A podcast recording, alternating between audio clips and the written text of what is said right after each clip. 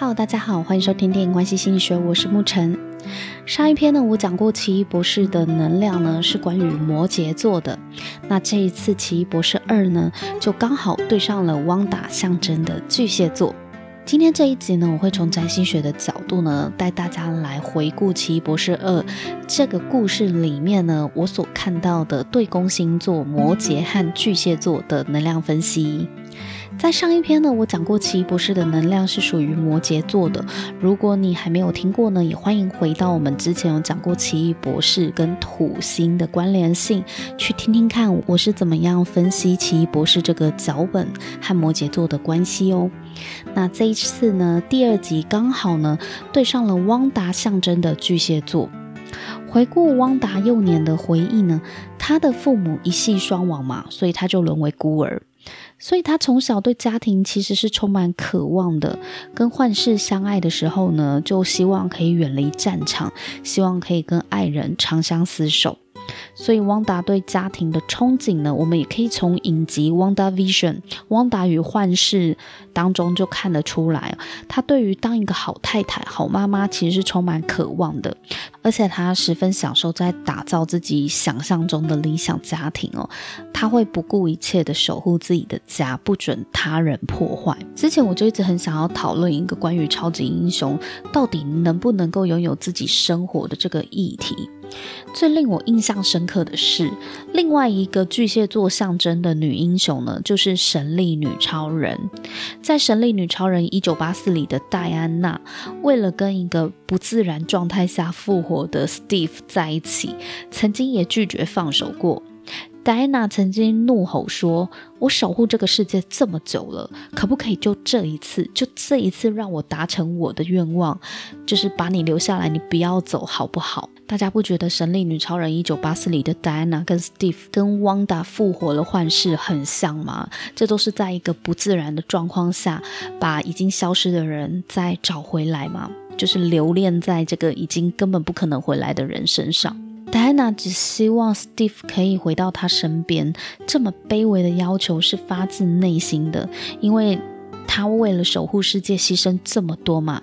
可是她最想要的 Steve 却已经死了，而且即使他回来了，还要再一次失去，就是要死第二次。这段转折也跟汪达很像啊，因为汪达一样是在不自然的状态之下创造了幻视，并且。汪达还要承受失去幻视第二次，所以他们内心最想要的、最渴望的，最终都不可得。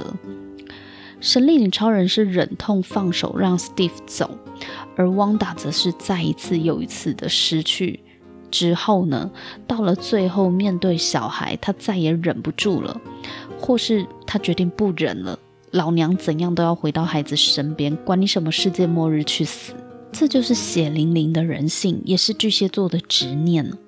巨蟹座在占星学当中象征的就是爱，像大海一样的爱，像水一样的温柔。但是巨蟹座呢，同时也是北半球的夏至星座。巨蟹座是水象星座嘛，象征夏日的水流，所以他们的爱呢是炙热的，是潮湿的，是绵密的，是黏腻的，无所不在的。能够孕育无穷的生命，能够无微不至的照顾着所爱的人。然而，守护星是月亮的巨蟹座呢，能量起伏呢，也如同月有阴晴圆缺一样不稳定。他们敏锐细腻，能够侦查对方隐匿的事实。奇异博士将汪达困在镜像世界里的时候，汪达就是靠着水的镜面反射逃脱了。为了打造自己理想的家庭呢，汪达不惜绑架整个西井镇的人，这就象征着巨蟹座的占有欲。你们通通都是我的，我不想要伤害你们，但是你们也别想离开我。为了回到孩子身边，汪达是如何锲而不舍地追杀 America 呢？如同螃蟹一旦狠狠夹住了，就不会放开。大家不觉得很像吗？接下来，我们把焦点呢放回 Doctor Strange 身上啊。奇异博士第一集呢，原本 Strange 他在乎的呢是他的事业、他的工作。到成为至尊魔法师之后呢，他在乎的焦点呢变成全人类的福祉。这是摩羯座的生命焦点哦。奇异博士为了救众人，他去打破时空法则，被汪达讥笑说：“为什么你违反规定就是英雄，而我想要去多重宇宙，我违反规定就成了敌人？这并不公平。”没错，两个人的出发点根本完全不一样。一个以黎民百姓为重，摩羯座；而一个只想跟家人重逢，巨蟹座。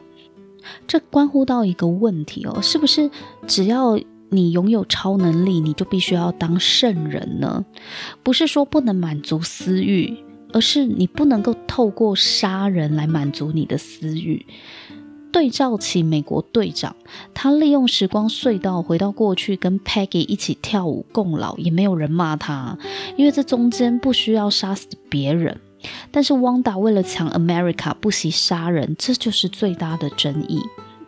不过奇异博士在这一集里面也开始意识到他自身的需求了，他坦白承认自己也很想要有人来关心自己，来爱自己。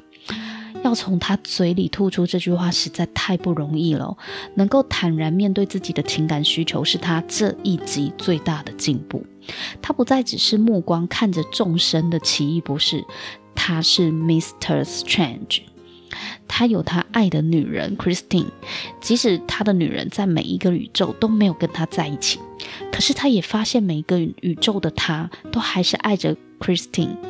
于是他也体悟到。爱情呢，不一定要拥有。本来还很遗憾的觉得自己是不是没有办法跟 Christine 在一起，但是他看见 Christine 在每个宇宙看起来都过得还不错，也都是被爱着的，被其他人爱着的，这就足以让奇异博士放下了。不管你爱不爱我，我知道我在每个宇宙都爱你就够了。奇异博士二撇开 America 这个莫名其妙的故事线不谈了，整部电影其实就像是在探讨到底什么是爱呢？男女主角各自的体悟，美得像一首诗哦。